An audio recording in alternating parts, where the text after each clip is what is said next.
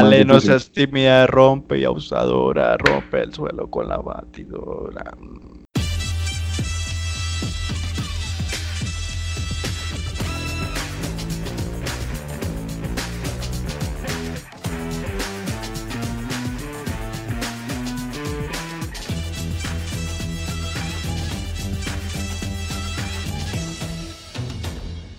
Hola y bienvenidos a Pura Carreta, un podcast donde hablamos de historia por medio de la cultura pop. Nos encuentran en plataformas como Spotify, Deezer, Spreaker, Google Podcast, en redes sociales, Instagram, Pura Carreta Podcast o Twitter como arroba carreta pura. Mi nombre es Cristian, encuentran en redes sociales como Chris Rod. El día de hoy, como es costumbre, nos acompaña Juan Sebastián. ¿Qué onda, muchachos? ¿Cómo están a todos? Qué bueno que estén acá y que nos escuchen. Y desde Cúcuta, Stewart. Me parece re importante la aclaración de que estoy desde Cúcuta, porque es la fuerza, pero ¿qué más muchachos? ¿Cómo están? Buenas noches para todos. El día de hoy, y como les habíamos prometido, les traemos a ustedes un podcast donde hablamos de la película Inferno, película que se estrenó en el año de 2016, dirigida por Ron Howard, un reconocido actor y director de cine. Ejemplo de, de ello son producciones como Splash, Polo 13, y la ganadora del Oscar a Mejor Película y por la cual también él ganó el premio a Mejor Director, A Beautiful Mind. Pero también cuenta con algunas películas no tan afortunadas en su lista como En el Corazón del Mar o la adaptación del clásico de Stephen King, La Torre Oscura. También le sumamos El Desastre Galáctico que significó Han Solo. Estuvo encargado de las dos películas anteriores a Inferno. Hablamos del Código da Vinci del año 2006 y Ángeles y Demonios del año 2009. La película recaudó en taquilla un total de 228 millones de dólares, que en comparación a los 75 que costó, pues evidencian entre comillas un éxito. Las críticas, sin embargo, al igual que el Código Da Vinci o Ángeles y Demonios, son algo negativas. Por ejemplo, en la página de Rotten Tomatoes tuvo una calificación de apenas el 23% de aprobación por parte de la crítica y una aprobación del 36% de la audiencia. Como ya les venía diciendo, la película está basada en la obra homónima de Dan Brown, que busca dar luces sobre la simbología oculta en la Divina Comedia, la obra clásica de Dante Alighieri. De igual forma, busca hablar o tratar acerca de los problemas que acarrea la sobrepoblación mundial. El libro fue publicado en el año 2013. Dante's hell isn't fiction, it's prophecy.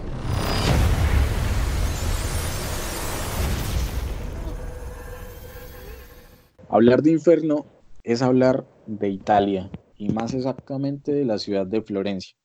Es curioso porque, según rezan los cánones históricos y la historiografía en general, se considera Florencia como la cuna del Renacimiento europeo. Pero en italiano, por favor. Pues no sé nada italiano. Gracias. Renacimiento. Dígalo como el Papa. Sí, como, como dice el Papa. Primero el Papa habla italiano. ¿Por qué se, por qué ríe? Renacimiento. no es Renacimiento. Renacimiento.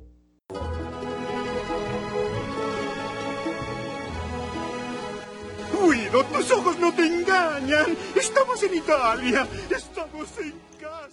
Y nos presenta al antagonista de la misma, el multimillonario Bertrand Sobris. No sé, muchachos, qué opiniones tienen sobre este, comillas, antagonista. Bueno, el, el antagonista multimillonario, el que supuestamente creó la, el que creó la, la- bueno, no supuestamente, él fue el que creó la, la, la tal enfermedad. Opiniones que se crea, que se creía un Jesucristo en tierra, que pretendía darse un espacio histórico a sí mismo y, y salvador de la humanidad a partir de una enfermedad que él creó, eliminando la mitad de la población, eh, justificando que por, por la sobrepoblación íbamos a morir todos. En Pues- pocas, en pocas palabras, lo que quería hacer el tipo lo hizo Thanos el año pasado. Sí, sí, sí, sí. Puede ser, puede ser. Se puede comparar, ¿saben? Pero, pero pues yo creo que en cualquier, en cualquier punto, esto nos, cualquiera se quiere creer Dios. Y pues, ¿para qué decir que no? Incluso el protagonista nos lo dice Robert. eh, la retórica es tan buena que, que con- puede convencer a cualquiera. Entonces, quizá eso es lo que hace que, que el man, el, bueno, el multimillonario que creó el virus sea tan, tan llamativo, por más de que quiera básicamente eliminar a la mitad de la humanidad. ¿Ustedes en algún momento han considerado que esa debe ser la solución al problema de la sobrepoblación? Porque sí, la sobrepoblación es un problema real, pero deben ser tan drásticas esas medidas.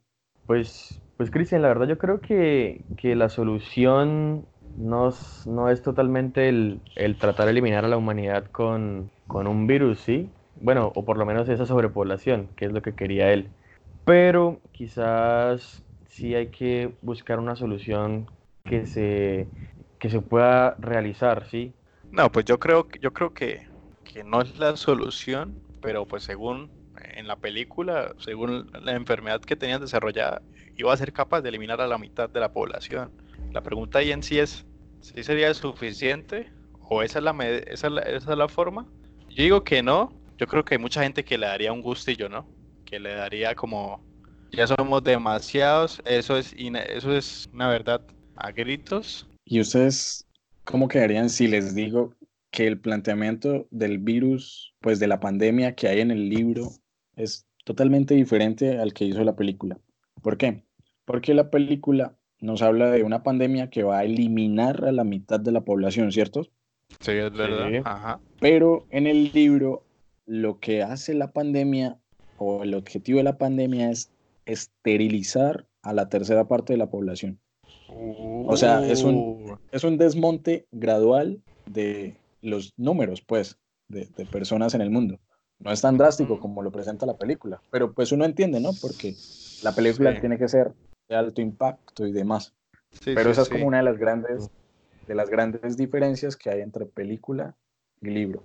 Sí, digamos, haciendo la comparación con el texto y, y la película, ya uno se lo replantea, ¿no? Ahora yo les formulo la misma pregunta que hizo Cristian.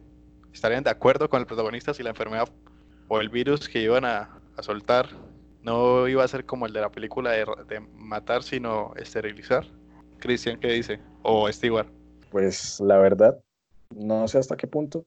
No sé si el alcance debe ser tan grande y debe ser tan tiránico, por así decirlo. O sea, como que no haya lugar a más opciones. Pero en parte estaría de acuerdo, la verdad. El problema de sobrepoblación solo se soluciona si somos conscientes de que ya somos demasiada gente. Ajá. O sea, actualmente estamos rondando, si no estoy mal, los, las 8 mil millones de personas en todo el mundo. Sí. Hay países como la India o China que tienen más de mil millones de habitantes. O sea, es una completa locura. Así como fundación esterilizando a cachorros, ¿no? Ok, está de acuerdo. ¿Y? Pues yo creo que, que sí, la verdad me parece mucho más viable una solución de, de esterilizar como lo plantea el libro que, que una solución tan drástica como, como que la mitad de la población del mundo muera. ¿Por qué? Porque, o sea, siendo, siendo honestos y siendo objetivos, ¿cómo se evita que la gente siga reproduciéndose, quitándose la manera de que se reproduzca? Entonces, si se esteriliza, pues, pues no van a tener como cómo nacer más personas. Y creo que eso solucionaría más y a más largo plazo esa, esa sobrepoblación que ni, ni siquiera una pandemia que nos mate a la mitad. Ok. Sí. Yo creo que estaría de acuerdo, pero, pero sí sería como muy tiránico, ¿no? Hablamos un poco acerca del, como he dicho, comillas, antagonista, porque algunas personas pueden estar de acuerdo con los métodos y las acciones que estaba tomando. Pero ahora hablemos un poco del protagonista. Un protagonista que ya nos habían mostrado en películas anteriores, en El Código Da Vinci, en Ángeles y Demonios, que es Robert Langdon, interpretado por Tom Hanks, un grande del cine que se ha salvado de innumerables tragedias, las más famosas, un naufragio, piratas, un accidente aéreo en el Hudson, discriminación en el ejército estadounidense y recordemos que también salvó al soldado Ryan. Eh. ¿Cuáles son sus opiniones acerca de Robert Landon como protagonista de esta tercera parte de los libros llevados al cine de Dan Brown? Y perdió un vuelo y quedó atrapado en terminal. No mentiras. Eh, bueno, eh, opinión principal es que eh, medio la mitad de la película, pues él está determinando qué está pasando, ¿no? Porque está confundido y demás. Entonces, es como esa incertidumbre, no sé si a ustedes le- le pa- les pasó, porque a mí sí, de que en algún momento pensé que de alguna manera él era el malo. Me explico. O sea, él estaba tan confundido, estaba ayudando al antagonista, la enfermera esta que no hemos descrito aún, a solucionar ese acertijo, ¿no? Dónde estaba la enfermedad y demás, pero no sabía si estaba haciendo, si lo estaba haciendo correctamente o si no, o si estaba trabajando con, con- con la asociación o no. Pues me gustó, me gustó el, el personaje. Yo creo, yo creo que es un buen protagonista, ¿saben? ¿Por qué? Porque al fin y al cabo él, bueno, es el que no, es, no solo salva el día porque termina recibiendo eh, bastante ayuda, pero, pero intenta hacer las cosas tan, tan bien que el hilo argumental que, que crean alrededor de él es bastante interesante. Y sí, quizás, quizás Juan sí tiene razón en que hubiera sido mucho más interesante el hecho de que él hubiera sido el malo, pero eh, no hubiera tenido sentido, la verdad. Por lo menos para mí. Bueno, recopilando un poco sus opiniones, recordemos un poco cuáles fueron las misiones por las que atravesó Robert Landon en las películas anteriores. En el Código da Vinci ayudó al descubrimiento del nada más y nada menos que el heredero biológico de Jesús en la tierra, el supuesto hijo que tuvo Jesús con María Magdalena y cómo su línea de descendencia terminó desembocando en Francia, más exactamente en París. En Ángeles y Demonios recordemos que él salvó el Vaticano de una bomba que estaba instalada en las catacumbas. O sea, el tipo siempre va a llegar a salvar el día. Aunque, como dice Stewart, en esta ocasión pues recibe una serie de ayudas bastante grandes. Ahora bien, ya les tiré el primer spoiler en cuanto a la comparativa libro-película, ¿sí? Y es Sí. impactante porque cambia bastante la perspectiva, ¿sí? Acá viene el segundo. En la película, ¿qué pasa con el, qué pasa con el virus, con la pandemia? ¿Logra salir, proliferarse? No, lo alcanzan a como a detener y a encapsular. No, no alcanza a propagarse ni nada. O Sí, sea, la, la- la contienen. sí, la contienen, cumplen su objetivo. Bueno, ¿y qué pasaría si les digo que en el libro este, esta pandemia que buscaba esterilizar a una tercera parte de la población no la logran contener y que es Robert Landon uno de los que decide que la pandemia se expanda por el mundo? Ah, Creería, realmente aquí es cuando, cuando vemos que, que nunca podemos comparar un libro con la película jamás, en ningún caso, ninguna... Si hay un caso, ¿Cuál? el único libro comparable con película es El Señor de los Anillos, no más. Bueno, tendré que comprobar eso porque no me he visto la, la película, pero, pero, pero qué impresionante la verdad. O sea, no, no tenía no teníamos conocimiento de eso, pero es bastante interesante, ¿no? O sea, que al fin y al cabo en el libro sí termine siendo el antagonista. No, y me imagino el final. Yo creo que eh, lo interesante es como ver a Robert y, y supongo que, que en el libro tuvo en sus manos la, la decisión, ¿no? O sea, él fue el que, el que decidió, o sea, los- no lo he leído, pero supongo que él decidió que se hubiera propagado como lo hizo Cristian y está más interesante. Bueno, retomando la línea de personajes principales, ¿qué podemos decir de la protagonista, antagonista, la doctora Siena Brook? ¿Se esperaban ustedes que fuera mala? Yo no, sí, sí, sí me dolió, se me rompió un poco el corazón. Ese es el spoiler, ¿no? Pero esa escena en la que patea y le cierra la reja a Robert, Uf, dolorosísima. no, no, no, no, no. O sea, la verdad no me lo esperaba porque y que estuviera loca, porque la tipa es la loca de la película, o sea, el, el, el bueno, el, el- que se suicidó al comienzo, ¿no? El, multimillonario que crea la enfermedad en sí, pues la engaña, o bueno, no la engaña, la convence y demás, y es el amor de su vida. Pero digamos, a mí me molesta un poco que en la película le hayan dado un matiz única y exclusivamente relacionado al amor que le tenía a Sobris, ¿sí? O sea, la muestran como que lo idolatraba, era su, su ídolo, su figura a seguir, ¿sí? O sea, como que confiaba y creía en sus ideales y se enamoró. Y cuando él le dijo que tenían que tomar decisiones drásticas, que él iba a liberar el virus y demás y que tenían que separarse, ella, no sé si ustedes notaron como un momento de duda en tomar esas decisiones.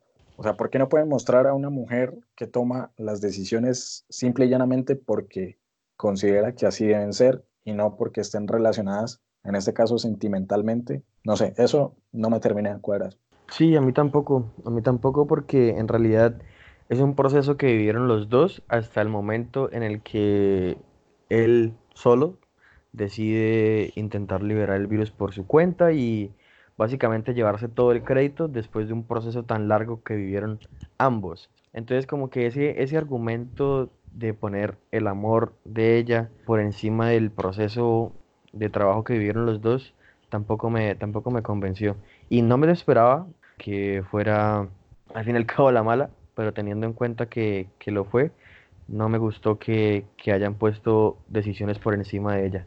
Y por último, encontramos personajes, en este caso organizaciones, que son bastante llamativas, ¿no? En primer lugar está la Organización Mundial de la Salud, la OMS, que aquí es bastante raro, o sea, yo no me imagino la verdad en la vida real a la OMS actuando como lo hizo en la película, porque parecía más el Un tesoros, un caza Sí, la, la CIA, no que sé, sí. que entendemos que tenían que vincular al mayor órgano de salud en el mundo con el intento por detener en este caso la expansión de pues la proliferación y la expansión de una pandemia. La segunda organización que si la OMS era rara, esta es peor y es netamente por cumplir un objetivo tanto en el libro como en la película, el consorcio este que se encargaba de Sí. ayudar y proteger de forma secreta a ciertos clientes, clientes que si bien podrían ser naciones, en este caso, eh, pues las entendemos, entendemos estos clientes como multimillonarios. Multimillonarios. Multimillonarios, sí. Gente que tiene mucho poder o poder adquisitivo, económico o de nación como tal. Digamos que el, el rol de la OMS, entendible, pero el de esta organización, esta segunda organización, a mí me parece muy, muy disparatado. Pues es la, eh, es la excusa para, para poder alargar un poco la trama en la película, ¿no? Para poner dos bandos, dos bandos a, a pelearse entre sí y confundir a, a Robert en este, en el caso de la película, interiorizándonos en la película, y a nosotros como espectador de decir, bueno, ¿cuál es la organización? Buena o mala, porque no sé si ustedes lo notaron, ustedes desde el comienzo ya la OMS ya creían que, que eran lo- lo- los buenos. Yo en- durante toda la película creí que, o sea, nunca supe quién era cuál, quién estaba haciendo el bien o quién no.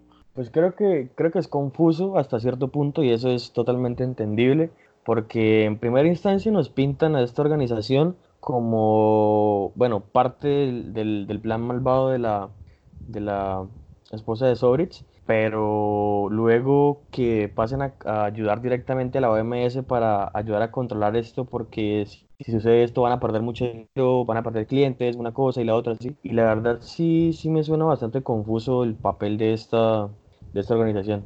Pero yo creo que es confuso por un personaje en particular y tiene que ver con el agente Bouchard, si mal no recuerdo, comillas, el negro, de la, de El la cuota negro. afro de la película. No, y es que de hecho estas organizaciones sirven como para cumplir con las cuotas eh, raciales que últimamente se vienen como imponiendo mucho en el cine, eh, digamos como ese, ese giro hacia la inclusión, tanto en, Lo desde el políticamente racial correcto. como Exactamente, lo políticamente correcto. Pero bueno, yo creo que la confusión gira en torno a este personaje porque en un momento era de la OMS, luego busca sus intereses personales, entonces como que la OMS era mala y quería dañar a Robert, pero después no, pero después la gente sí, pero después, bueno, en fin. Y lo mismo con la organización que protegía, en este caso, a, a Sobris.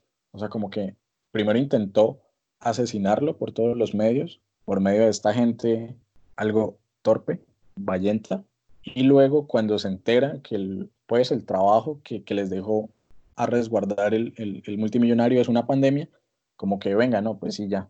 Y se lo dice el mismo director, y aquí entra el nuevo personaje racial, el hindú, a la directora de la OMS. Dice como, pues sí, yo estuve dos años tratando de que usted encontrara este tipo, pero pues es que va a ser algo pelle, algo malo. Entonces, venga, le ayudo. Oh my God. Dante's Inferno isn't fiction, it's a prophecy. Someone created a plague. Our population is spiraling out of control. Inferno is the cure. Bueno, retomando un poco el hilo de la película, y una vez este multimillonario se suicida, encontramos a Robert en el hospital, que es ayudado por la doctora Sienna Brooks. Luego de eso vemos como la OMS lo está persiguiendo, ellos escapan, encuentran el proyector que les muestra el mapa de Sandro Botticelli sobre el infierno. Este mapa les indica que deben, según las impresiones o según lo que entiende Robert Landon, porque recordemos que Robert Landon es el típico cliché del historiador, no sé si ustedes están de acuerdo en eso, como el que debe saber todas las fechas, Que sabe todas las fechas, sabe, mira cualquier objeto y sabe quién lo creó, cuándo lo moldeó, que, Sí, o sí, sea, sí, sí. Que debe saber todo de todo. y es bastante harto porque gente, nosotros no somos así, por lo menos No. Este podcast no es así.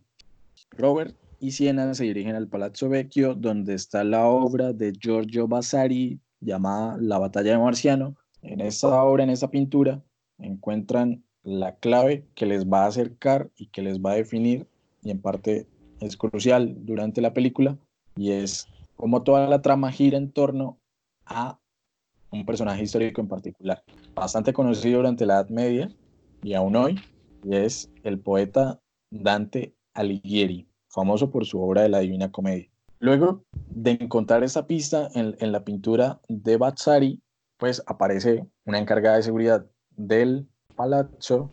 Está, bueno, y ahí está la cuota latina. Faltaba la cuota latina en la película. La señora Marta Álvarez. Esta señora los guía hacia la... Faltaba. Hacia la máscara mortuoria de Dante Alighieri. Y es raro porque la había visto hace unos días, pero por todo este tema de la confusión en la que se encuentra y que ya había descrito Juan, no recuerda. Una vez allí se dan cuenta que Robert y su amigo eh, Ignacio han robado la máscara Sí. y me parece, me parece interesante el detalle de la máscara y, y el hecho, pues la frase que mencionan, ¿no? Pues que la respuesta está a través de los ojos de la muerte. Han tenido la oportunidad en Bogotá de visitar el Museo Nacional. ¿Cuál es la máscara mortuoria que podríamos equiparar? O sea, las proporciones son desequilibradas, obviamente, pero yo considero que la máscara mortuoria más importante que hay en Colombia es la de Jorge Eliezer Gaitán, Gaitán. que está Ajá. en el Museo Nacional. No sé si, no sé si han tenido oportunidad de verla. Sí, ajá. La verdad yo no, yo no, yo sí no. Sí, yo lo he visto. Bueno, cuando encuentran, pues cuando se dan cuenta que tanto Robert como Ignacio robaron la máscara, la policía italiana, que no sé por qué es una policía tan estúpida, literal, porque esa es, pues no es la policía, de hecho es como la seguridad interna del museo, son bastante lentos porque Inútiles. terminan atrapados. Robert y Siena escapan por sobre el salón de los 500. Muere la agente inútil de la organización esta, del consorcio, Vallenta. Ese golpe me dolió, de hecho. Se sintió duro. Sí, no, es que cayó feo. Sí. Y además el CGI que le metieron ahí, o yo no sé qué le metieron cuando, cuando la sangre, no sé, la caída fue muy dura. Robert y Siena logran escapar del Palazzo Vecchio, del Salón de los 500, y se dirigen al lugar de trabajo de Ignacio, porque interpretaron una pista que el mismo Ignacio les había dejado en un correo, en este caso a Robert Landon, y tenía que ver con una parte, con un fragmento de la Divina Comedia, que era Paraíso 25. Se dan cuenta que la máscara que robaron anteriormente está en un sitio famoso de, de Florencia conocido como Il Duomo, que fue allí donde bautizaron, Sí. que fue bautizado Dante. Dante. Y en la pila bautismal de esta iglesia encuentran efectivamente la máscara. Entonces, ¿por qué Dante? ¿Por qué la Divina Comedia? ¿Qué podemos decir al respecto, muchachos? Why Dante? Why this map of hell? Dante. Dante's death mask. Yes. Bueno, sí, ahí, ahí en la parte de, de Dante Alighieri como tal, él escribió la Divina Comedia. No, no, no hay teoría en sí en, en qué fechas, pero el 14 entre 1300 a 1300 inicios a 1321. Y pues es un poema dividido en tres partes, que pues cuenta viaje de un alter ego que tiene Dante por el purgatorio y el traslado del purgatorio y las nueve fases que tiene eh, del infierno a llegar al cielo. Sí, la obra, la obra en sí se divide en tres caminos, pues son tres cantos principales, que es el infierno, el purgatorio y el cielo. Y pues es la descripción, eh, si me lo dicen personalmente y pues por varias eh, personas, es como la descripción más cercana que tenemos o que nos apropiamos del infierno en sí. Eh, a través de estos 33 cantos, pues describen los castigos que reciben, bueno, reciben los pecadores o supuestamente vamos a recibir de acuerdo a la obra de Dante. Pues están los nueve, los nueve círculos, no sé si ustedes se lo, se lo sepan, los podría describir. Yo me lo sé por el videojuego. Ah, ¿usted también, jugó, ¿usted también jugó Dante Inferno? Claro que sí, yo también lo jugué. De hecho, de hecho, ese juego es, un, es una forma muy fácil de una obra, o sea, juego en sí es una muy buena descripción de, la obra, tanto en, su animación como la obra es muy literal. Utiliza otros protagonistas, supongo que por derechos de autor.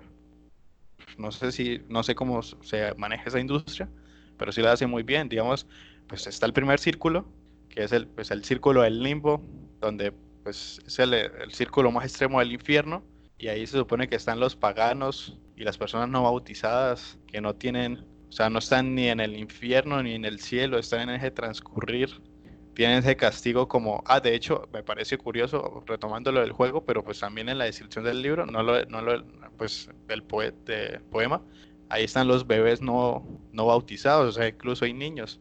Y me da risa que, que, el castigo de estar en el limbo es el castigo de sentir un deseo ferviente de, de conocer a Dios y pues que nunca va a ser conocido. Ustedes ya están bautizados, ¿no? Claro, como Dios manda. Sí, yo. Ustedes no me lo van a creer, pero yo ya soy un soldado de Cristo. Porque cuando, no sé si ustedes lo han hecho, pero ustedes cuando hace la confirmación, usted confirma su fe en Cristo y usted es un soldado, un líder espiritual. Sí, sí, sí, yo también soy un soldado. Cachetada. Cachetada. ¿Sabe de qué me enteré hace eh, últimamente? Que ahora ya no dan cachetada. Hay un dato random que en algunas partes ya no dan cachetada. Eh, dan una caricia. Una caricia. Pues sí. A mí sí me tocó poporra cachetada y para ese de obispo que me tocó tenía la mano como de piedra. en fin. Gracias por darnos esa experiencia de maltrato. Bueno, bueno, estamos en cuestiones apocalípticas, perdón, Dios, perdóname. No quiero llegar a... Al menos en el primer círculo no llego. No llego. Vamos para lo siguiente a ver en dónde nos toca. Está el segundo círculo, que es el círculo de la lujuria. Ustedes dos caen ahí perfectamente. Oiga. Se supone que en el segundo círculo es la verdadera puerta del infierno. Y ahí llegan a juzgarlos, ¿no? Y a repartirlos donde están los, los otros niveles del infierno donde llegan los pecadores. Me parece curioso que el castigo ahí es un fuerte viento que sopla sin descanso alguno y, y los va arrojando y golpeando entre sus paredes. ah, pero eso pasa en Santa Marta. Le dicen la loca. O sea que Santa Marta será el segundo círculo del infierno. Estoy hablando serio, Cristian, por favor. Si usted está diciendo en esa parte del país lujuriosos porque practican la zoofilia. Por favor, muchachos, estamos hablando del infierno, no de la costa. Hay que. Bueno, mm. respetemos el infierno, respetemos el infierno. No, no sean así, tenemos oyentes costeños. A todos mis seguidores. No, ok, ya. Los, los oyentes costeños nos escuchan en el pico. En el pico. Ellos, ellos no usan el celular ni la laptop, sino en el pico. Que nos escuche todo el barrio. Hombre. bueno, que me tomen, no creo que puedo, me, tomen esto de recocha, muchachos, en serio. Estamos haciendo un análisis, o sea, estamos trasladando la Divina Comedia a Colombia.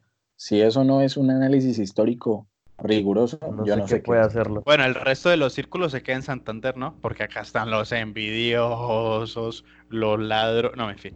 Los Aguilar. Ay, usted es Aguilar, ¿no? no revele mi identidad, ah, nadie la sabe. Podemos pasar al siguiente círculo, quiero ver qué, qué suerte le, le, sigue a los demás. No, me, parece una curiosidad que, que durante toda la obra también, su proceso de Edad Media el inicio, del Renacimiento, empieza a nombrar personajes ilustres en cada círculo. O sea, digamos, en cada círculo, en cada, en cada círculo va, va a tomar de referencia a qué personajes ilustres se quedaron ahí. O sea, que Dante los vio. Digamos, en el segundo círculo, que era la lujuria, la lujuria está Cleopatra. y Elena. O sea, me parece curioso. Bueno, vamos por el tercer círculo y ahí está los pecadores de la gula. La gula en sí. Usted, No, no, por favor. Yo estoy mamadísimo, que es otra cosa, qué pena. no, es un Me barril declaro culpable.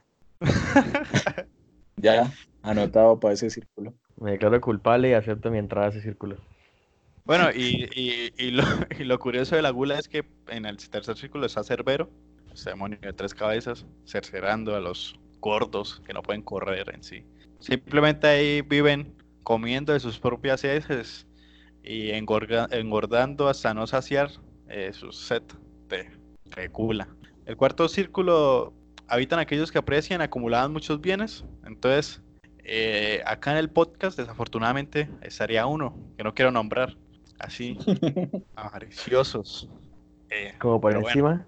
y, No, y está la- también está la contraparte, que son los que derrochan mucho. El castigo, pues, eso es curioso porque es empujar grandes y pesados objetos a lo largo de un círculo y chocar constantemente entre grupos. Se dicen también que tienen ropa de plomo, objetos pesados. El quinto círculo están los iracundos y los perezosos. Están O eh, sea, costeños, santandereanos y costeños. Diría que colombianos en general. mm, diría que latino, no me entiendo. sí. Es cierto. O sea, Bueno, ¿y en qué el- no, ese, no, ese está lo último. Todos. Él, es el, él es el nivel final. Él es el boss. El diablo. Final. El patas.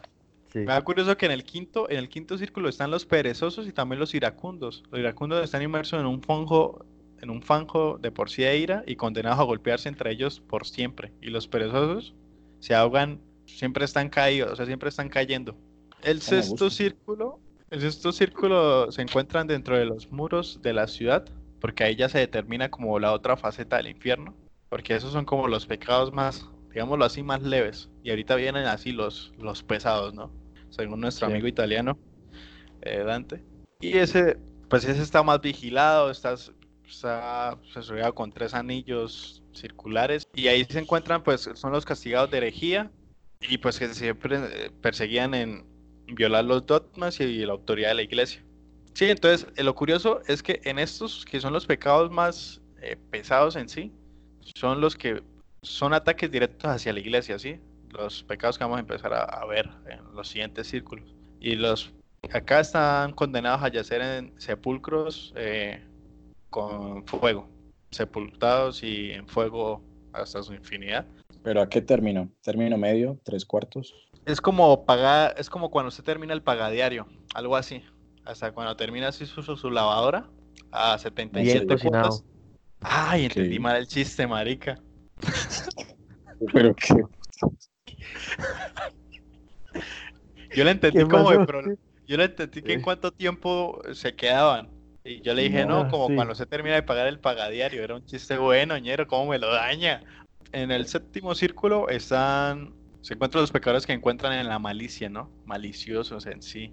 Y esta está dividida en tres anillos, que está entre los homicidas y los criminales y violentos en, en sí mismos, o sea, suicidas. Este me parece muy curioso porque los, los hay como dos tipos de castigos y los pecadores en el primer anillo que son eh, que son los de la malicia se están hundiendo en un río hirviendo y en el segundo caso están convertidos o sea los suicidas están convertidos en árboles tiene una analogía muy graciosa porque eh, pues como se suicidaron dicen que no sabían quiénes eran o sea por eso los convierten en árboles para saber que o sea para tener una saber quién son eh, al menos en el infierno son árboles Re graciosa esa analogía. no, yo no dije graciosa, Bastante me parece útil. interesante. Dijo graciosa, dijo, acabo de decir Dijo graciosa. graciosa. Ah, sí, Dijo Dijo graciosa. graciosa. perdón. Sí. Sí. Pues así es interesante. Y llega Ah. a causar gracia a alguien, pero no. No es gracioso el suicidio. No, no, no, no, no, no, gracioso. Pero sí, Ahora los a suicidas se convierten en capítulo. árboles. Primer capítulo como el Atarban. Segundo, como el marica. Tercero, al que le parece gracioso el suicidio. El octavo círculo es aquel que castiga los, los pecados relacionados con el fraude y la traición. Me parece interesante que en uno de los círculos más profundos esté la traición. Porque ahí está, así hacen referencia ya casi al final, que está Judas, al gran traicionero de Jesucristo. A ellos los- se los castiga con torturas de fuego. Es lo más cercano, el octavo círculo es lo más cercano a como al infierno así, en- en- con demonios y fuego en todos lados. Y el noveno círculo, que acá está nuestro jefe final, el Patas. el Nuestro que- jefe, ¿viste? Nuestro, Ok, será el suyo. o me refiero al jefe final, al boss final, en una cuestión. No, esto es un podcast satánico, por favor. Cristian, ¿me deja hacer los chistes? Usted lo está dañando todos. Vamos a continuar. Voy a hacerlo otra vez. Voy a hablar del noveno círculo. ¿sí? Hable, a ver. Me callo. Bueno, el, el noveno círculo se supone que está rodeado entre gigantes bíblicos y ahí yacen los traidores y los que están acompañados con el mismo, el patas. En este caso, Álvaro Uribe Vélez está a su derecha y ahí está Lucifer.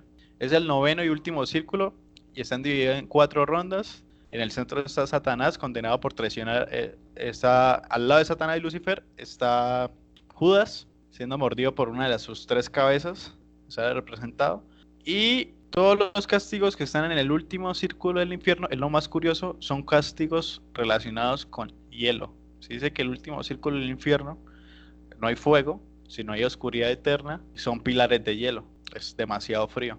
Frente a sus otras dos cabezas, en uno estaba Judas, estaban los tres grandes traicioneros de, pues, pues, de la iglesia en sí. Está Bruto, Judas y Caín. Y ya, ahí se acaba el infierno. De por sí, en la, en, pues, en- en la Divina Comedia, ellos siguen bajando.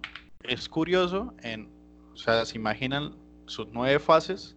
Cuando llegan a, digamos así como al diablo, bajan por esas como pilares de hielo, bajan sobre el mismo torso de Satanás, del Patas, Uribe, y empiezan a descender. Pero en vez de descender, empiezan a, a subir. Es como si fuese, como si se invirtiera y llegan al cielo. Y empiezan los nueve círculos del cielo. Es una analogía muy interesante frente a que, claro, están las nueve etapas del infierno, siguen bajando, pero al final está en la profundidad está el cielo y se empiezan a, a, pues, a hablar sobre los nueve círculos del infierno, eh, perdón, del cielo.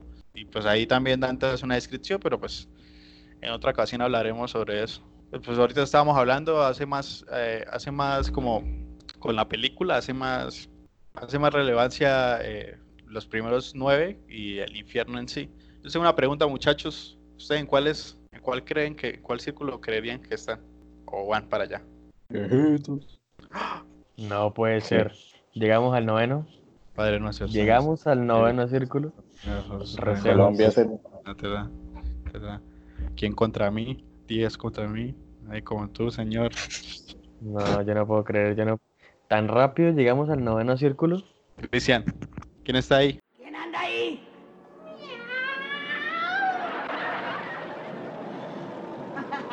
¿Eres tú, Satanás? Espera que al rato te voy a dar de comer un niño crudo.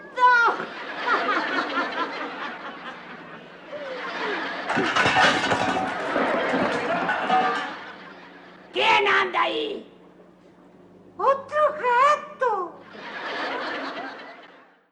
Bueno, en el noveno y en el profundo, en el último círculo del infierno, se supone que está eh, Belcebú, Satanás, Lucifer, el Patas, Uribe, está ahí. Eh, Eh, viejitos. Todo eso que están diciendo de mí es una gran mentira. Juan. Yo no ¿Escuchas esa estoy en el noveno. Mm, Yo no estoy en el noveno círculo del infierno. Yo estoy aquí, en el ubérrimo, con Lina y los niños, cuidando a los tres huevitos, cuidando la seguridad democrática, pendiente por walkie-talkie de Iván Duque. Ya no. ¿Quién contra, quién No sé. contra Dios? Nadie como Dios. Yo no puedo creer que hayamos llegado al noveno círculo tan rápido, muchachos. Eso habla muy mal de nosotros. Hay que Sigan escuchando el podcast. No, no, no, no, señor, ey, señor, señor.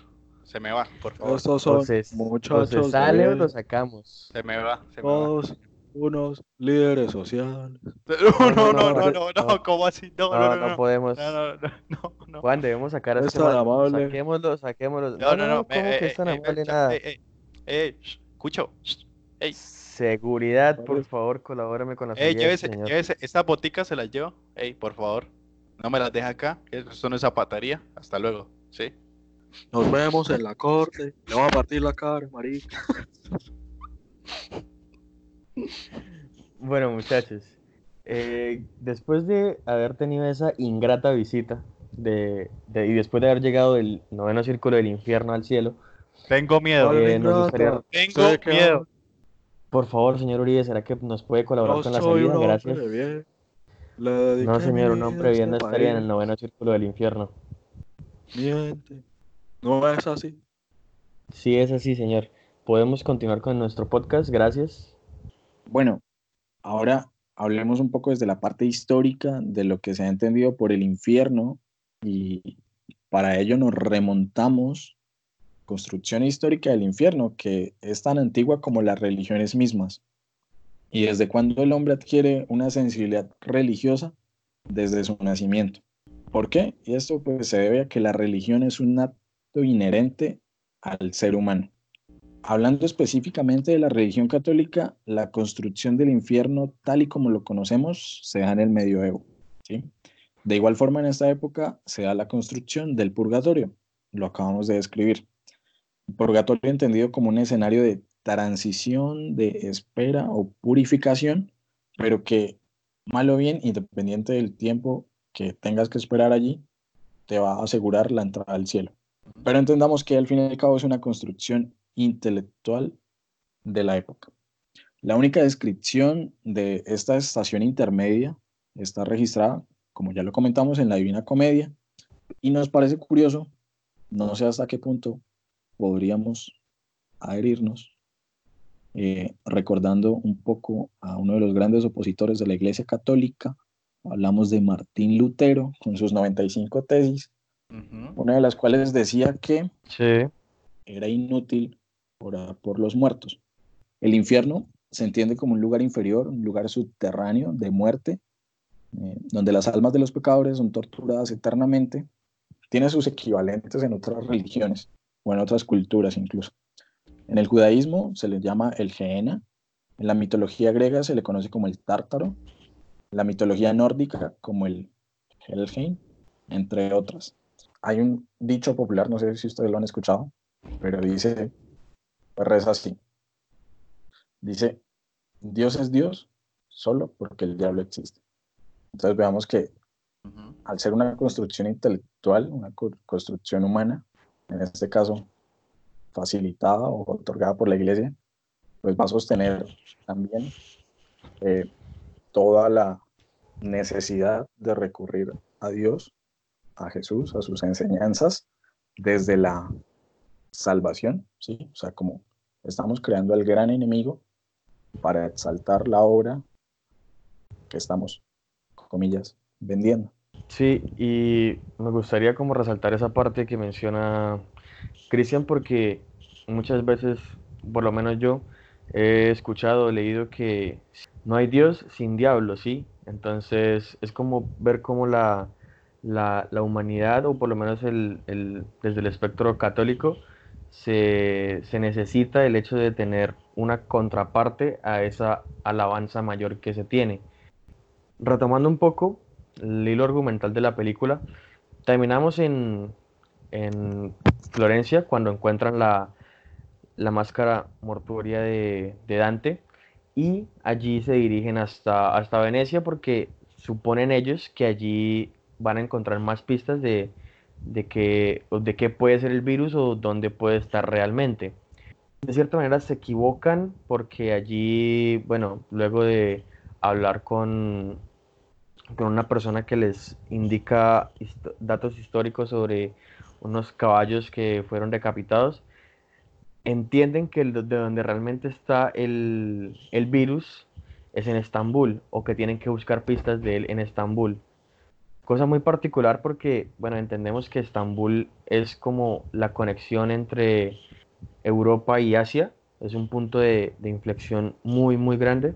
Recordemos, pues, mención histórica a básicamente Constantinopla y, y es súper, súper crítico el que esté el virus en esta parte de la película allí.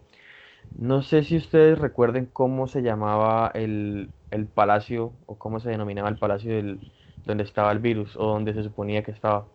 No, yo no lo recuerdo. ¿Cristian lo recuerda? Bueno, según la, la interpretación que hace Robert, eh, se da cuenta que este virus no está en Venecia, sino en la iglesia de Santa Sofía. Está en Estambul, lo que los historiadores y la gente en general debería conocer como Constantinopla. Y Stewart resaltó algo muy importante y me gustaría hacer una precisión.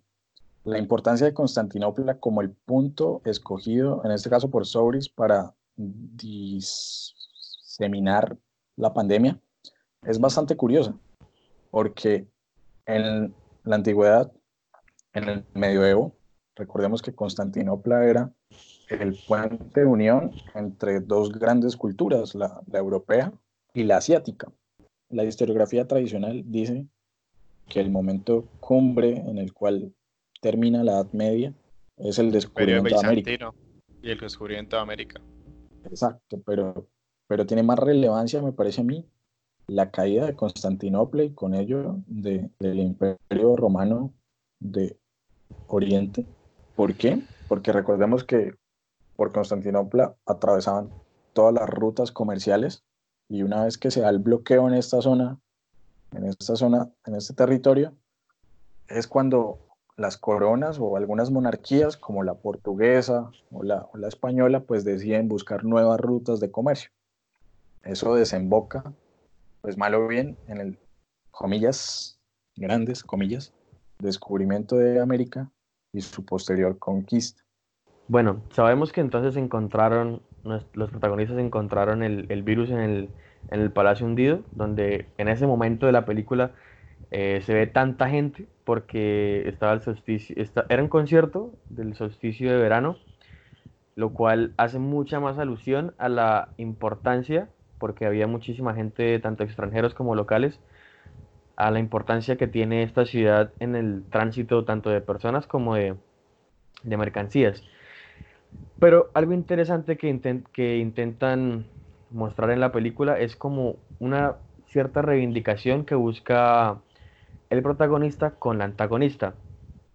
La intenta convencer de que no lo haga, la intenta convencer de que no es la forma, pero ella, como habíamos hablado, tiene ese amor por Sobrich por encima de lo que ella pueda pensar y eso hace que de cierta manera ponga lo que él quiere por encima de, de- de cualquier cosa.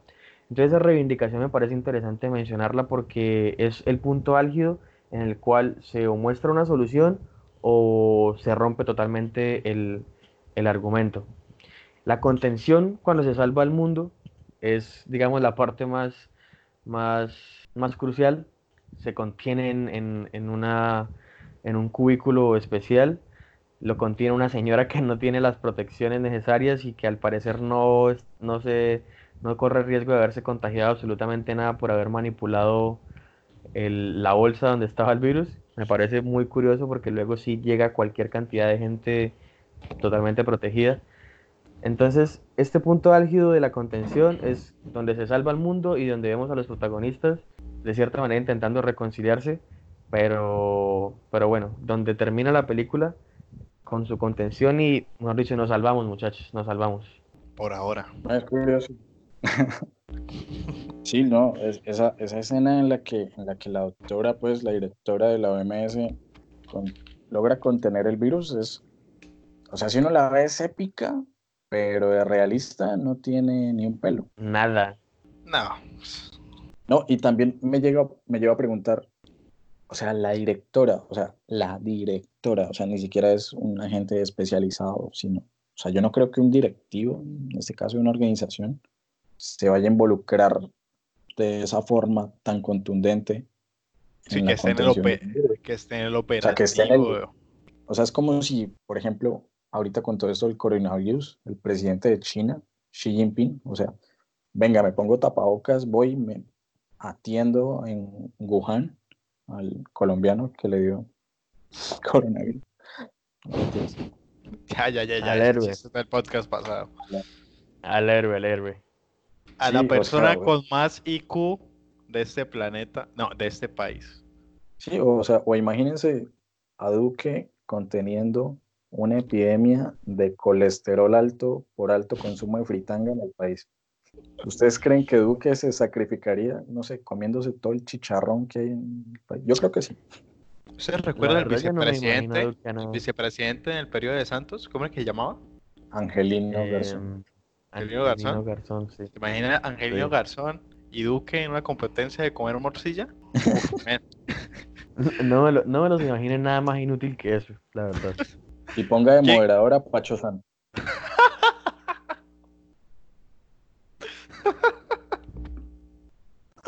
Con, con- con comentarios de Claudia Gurizati. Uf, transmisión NTN 24. ¿Qué sigue? el final. Luego de toda la odisea por la cual tuvo que atravesar Robert Landon y compañía para contener la pandemia que Sobris quería dispersar por el mundo, y una vez es exitoso, pero como ya les hemos dicho en el libro, es radicalmente diferente. ¿Qué sensaciones les deja la película a ustedes, Juancho, Stewart? Pero los invito a que hagamos este ejercicio y va a ser una de las secciones del podcast de ahora en adelante. Pues viene la calificación histórica de este material que estamos analizando.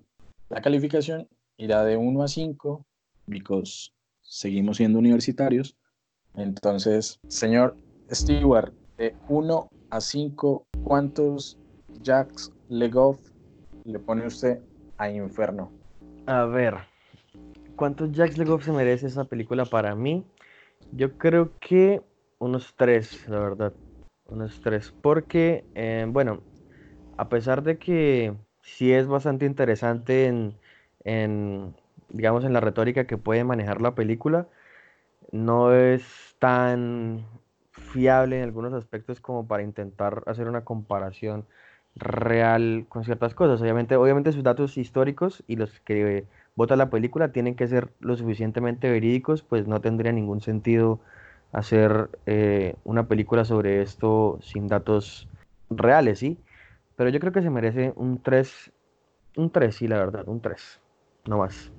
Perfecto. Ahora, Juancho, ¿cuántos George Duby le pone a Inferno? Yo creo que me voy a apuntar por un 3.5. Eh, ¿por qué? Rigurosidad histórica.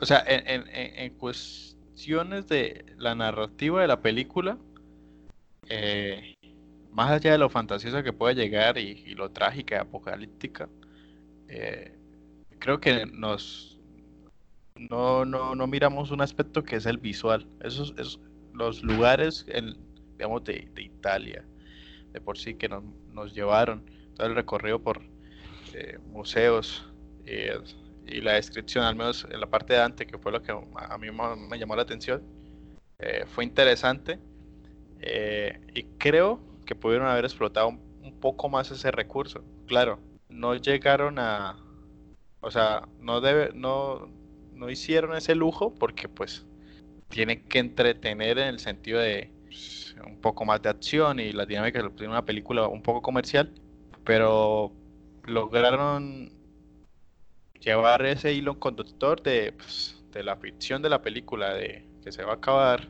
el mundo, la humanidad, la mitad de la humanidad ese virus, con esos registros históricos que van eh, forjándose en ese misterio de dónde está el tal virus. Me gustó esa dinámica de la película, pero al final no me encantó del todo eh, por lo confusa que puede llegar a ser y eh, cuando estamos hablando sobre las organizaciones, retomando las organizaciones, esos giros argumentales no me gustaron de a mucho. Pondría un 3.5, no digo que sea mala, la película en sí es entretenida, gusta, eh, visualmente también lo es, pero no es mala ni no es mala ni buenísima, es buena, es entretenida, la dejaría ahí. ¿Es, Y es usted Sergio Fajardo? Por favor, no más políticos, Juancho.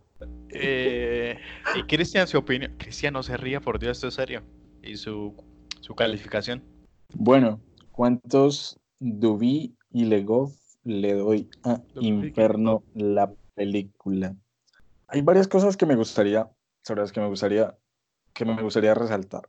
La película entendida como una adaptación de un libro, porque así es, o sea, literal ahí dice, basada en la obra de Dan Brown, falla muchísimo. O sea, digamos, hay dos escenarios bastante, y que lo vimos acá en el podcast, ¿no? En el episodio. Como que las posiciones son bastante diferentes, las tramas, por así decirlo, pues los objetivos finales, el, el desenlace.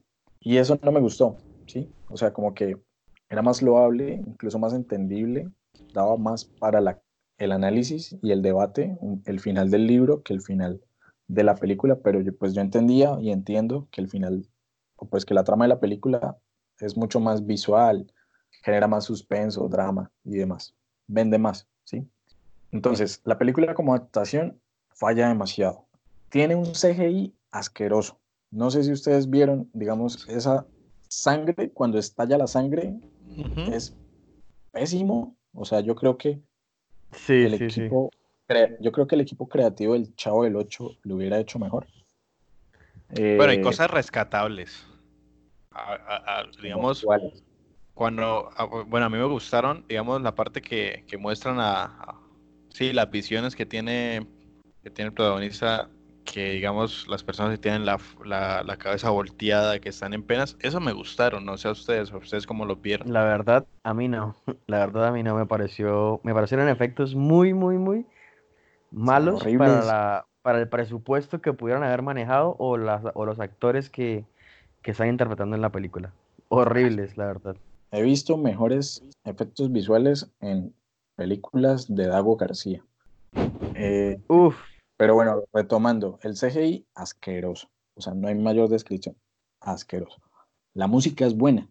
La música me gusta. ¿sí? Eh, Digamos que ese desenlace en, en el Palacio Hundido, allí en la iglesia de Santa Sofía, es bueno. ¿sí? O sea, te atrapa. Demás. Pero me parece que la trama, bueno, saliendo un poco a otro, a a otro eh, criterio, la trama es acelerada, o sea, como que todo lo que pasa en Florencia, si bien es como la explicación, el planteamiento del problema y demás de los personajes, es bastante amplio y denso, contiene bastante información. Una vez que llegan a Venecia, es como, hola, sí, esto es Venecia, jajaja, jijiji. Y después, ah, no, no era aquí, nos vamos para Estambul. Y en Estambul es como, uff, ya, lo atrapamos. Me parece que la trama, no sé, como que la película iba diciendo como, ay, sí, qué bonito Florencia. Oiga, Ron Howard, acuérdese que tiene que grabar en Venecia y Estambul. Ah, puta, cierto. Y venga, hagamos esto a los chiros como salga y ahí de rapidez. Entonces, teniendo en cuenta todo eso, yo le pongo a la película un 2. bastante crítico. Sí. Uy, ese. Entonces, teniendo en cuenta las calificaciones del equipo del podcast, recordemos, Stewart con un 3.0, claro, categórico y contundente. Juancho con un 3.5, dejando de ser tan fajardo. Obligaron. Cristian con un 2, lapidario. Suma 8.5 dividido entre los tres integrantes del podcast, da una puntuación total de 2.83 y recordemos que en la universidad se pasa con 2.95, por lo tanto la película no pasa, Se raja. se queda. Hay que repetir semestre. Muy hacer bien. otra película en su defecto. Y bien, con esto llegamos al final del episodio. Esperamos que les haya gustado demasiado, que se hayan divertido tanto como nosotros al hacerlo. Esto fue Pura Carreta Podcast. Recuerden que nos encuentran en plataformas como Spotify, Deezer, Spreaker y Google Podcast, en redes sociales, en Instagram, arroba Pura Carreta Podcast y Twitter como arroba Carreta Pura. Antes de despedirnos, eh, vamos a hacer mención a nuestro nuevo icono, nuevo logo, gracias a la diseñadora gráfica de cabecera que tiene eh, Pura Carreta Podcast, Sharon, Sharon Méndez, eh, excelente tatuadora, amiga personal de la Gracias, casa. Sharon. Estamos muy Uh. agradecidos. Muchísimas gracias. Luego, luego quedó genial. Tenemos, también nos está ayudando con los banners y demás.